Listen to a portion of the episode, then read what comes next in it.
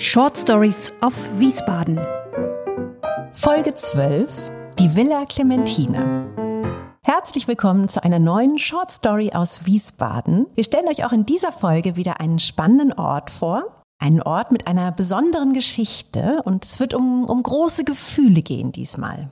Alles ist dabei. Liebe, Hass, Verrat, ein gebrochenes Mutterherz. Ja, ihr merkt schon, wir suchen wirklich zu jedem Ort, den wir euch in dieser Podcast-Reise vorstellen, eine gute Story aus, die wir euch hier erzählen. Und wir, das sind einmal ich, mein Name ist Katrin Sander. Und ich bin Inka Schmeling, hallo auch von mir. Und das einmal vorweg.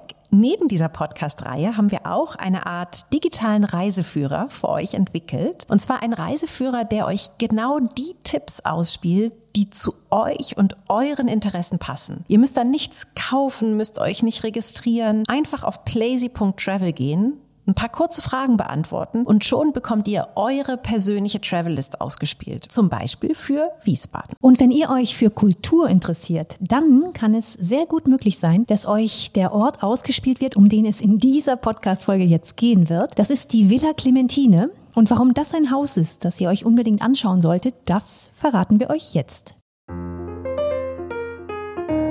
Der naheliegendste Grund für, für einen Besuch in der Villa Clementine ist schlicht eine Lesung. Hier hat nämlich das Literaturhaus der Stadt seinen Sitz. Also Lesungen, die gibt's hier wirklich viele. Ist ja auch ein perfektes Setting dafür. Ne? Also diese hübsche Villa aus dem 19. Jahrhundert, die steht direkt am Warmen Damm. Das ist der Park, der sich dann weiterzieht bis zum Hessischen Staatstheater und dem Kurhaus. Übrigens auch zwei Orte, die wir euch in dieser Podcast-Reihe noch intensiv vorstellen. Ja, aber nicht nur Lage und Architektur des Hauses sind, sind ziemlich literarisch, sondern auch das, was sich hier in diesem Haus so alles ereignet hat. Fangen wir mal an mit der traurigen Liebesgeschichte darüber, ja, wie es, wie es überhaupt zu diesem Haus hier kam.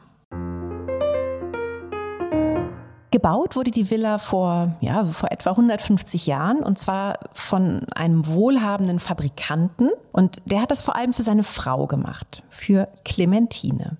Die war schwer krank und er wollte aber, dass sie, ja, dass sie wenigstens durch die Fenster ihrer Villa noch so ein bisschen was, was mitbekommen sollte von, von dem Treiben draußen. Auf der Wilhelmstraße, am Warmdamm eben. Also alles, was so vor der Tür lag. Ja, und da hat er sich wirklich sehr fürsorglich genau den richtigen Platz für dieses Haus ausgesucht, denn ähm, die Villa Clementine steht einfach in einer Toplage, damals wie heute. Die Wilhelmstraße ist ja immer noch Wiesbadens absolute Prachtmeile. Hier haben die großen Luxuslabels ihre Flagship-Stores. Schräg gegenüber ist die Kunderkonfiserie mit ihrem berühmten und sehr, sehr leckeren Ananastörtchen. Ja, nur leider Clementine ist, ist dann ziemlich bald gestorben. Und zwar ja etwa gleichzeitig mit der Fertigstellung der Villa. Also sie konnte dieses schöne Haus gar nicht mehr genießen. Und ihr Mann, der hat es dann auch sehr, sehr bald verkauft. Also irgendwie, ja, irgendwie konnte und wollte er hier nach dem Tod seiner Frau auch selbst nicht mehr glücklich werden. Und so ist es dann dazu gekommen, dass im Jahr 1888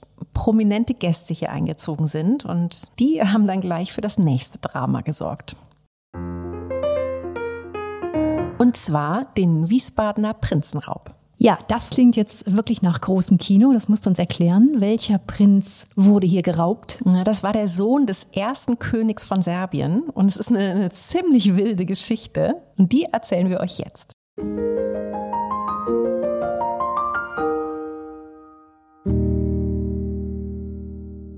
Also fangen wir mal an mit der Vorgeschichte zu diesem Prinzenraub. König Milan ist der erste König von Serbien überhaupt. Und er hat das mit ziemlich vielen Schachzügen geschafft. So hat er dafür gesorgt, dass, ja, dass Serbien 1882 überhaupt erst ein unabhängiges Königreich wurde.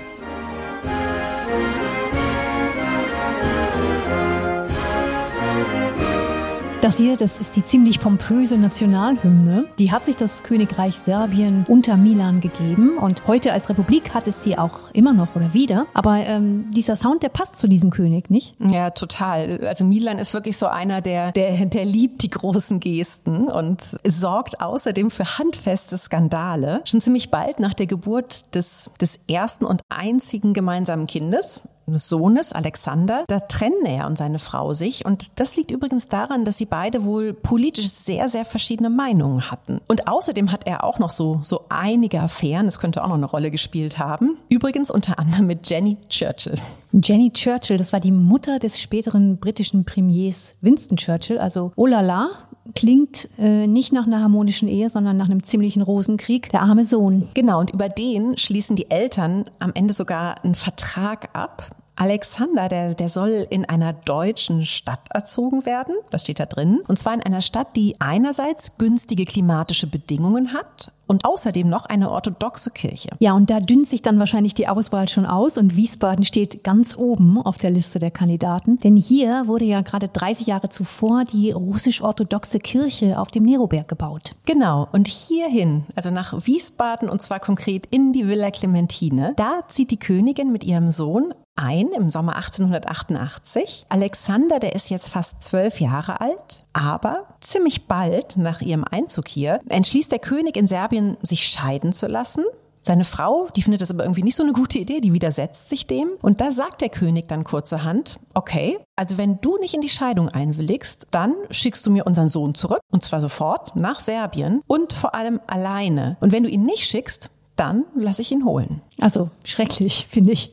Es wird immer schlimmer mit den beiden. Aber eigentlich hat doch der serbische König in Wiesbaden nicht wirklich was zu sagen, auch damals nicht, oder? Na, würde man meinen, aber, aber leider halt doch. Er zieht nämlich Kaiser Wilhelm II. und Reichskanzler Otto von Bismarck auf seine Seite. Und darum wird dann Alexander tatsächlich auch abgeholt. Am Morgen des 13. Juli 1888, also das ist nur ein guter Monat, nachdem die beiden hier angekommen sind. Und er wird nicht nur vom serbischen Kriegsminister abgeholt, sondern eben auch noch vom deutschen Polizeipräsidenten. Boah, ein Zwölfjähriger mit so einer Eskorte. Also das klingt ja nach Herzschmerz und Polizthriller in einem. Und äh, es klingt nicht nach einem Happy End, oder? Kommt da noch was? Nee, leider kann ich, kann ich dir das nicht liefern. Also Happy End war nicht. Und zwar irgendwie für keinen der Beteiligten richtig. Der Vater, der, der behält seinen Sohn in Serbien, der setzt ihn sogar ein paar Monate später als König ein aber eigentlich auch nur so, ja, so pro forma, ne? also nur so nach außen hin. Denn in Wahrheit zieht er natürlich weiter im Hintergrund die Strippen und er benutzt seinen zwölfjährigen Sohn eigentlich nur, um den halt so nach vorne zu stellen und um damit ja einem Konflikt mit der gewählten Regierung aus dem Weg zu gehen. Und Alexander selbst, der wiederum, der wird mit nicht mal 26 Jahren von Offizieren aus seinem eigenen Land ermordet. Ja, kein Wunder, also, dass in diesem Haus all die Romane, aus denen hier gelesen wird, sehr, sehr intensiv wirken. Das scheint ja wirklich ein Gebäude zu sein, das fast dafür gemacht ist, für große Gefühle und Dramen und große Stoffe. Und wenn ihr wissen möchtet, was ihr in Wiesbaden noch alles entdecken und erleben könnt, dann geht auf die Website plazy.travel. Da könnt ihr euch, wie gesagt, euer ganz persönliches Reiseprogramm für Wiesbaden zusammenstellen. Das dauert keine Minute und macht Spaß. Wir hoffen, wir hören euch bald wieder, zum Beispiel in der nächsten Folge zum Schloss Biebrich mit seinem ganz besonderen Park direkt am Rhein. Wenn ihr wissen wollt, welche Short Story wir da für euch aufgestöbert haben, dann hört rein in die nächste Episode von Short Stories auf Wiesbaden.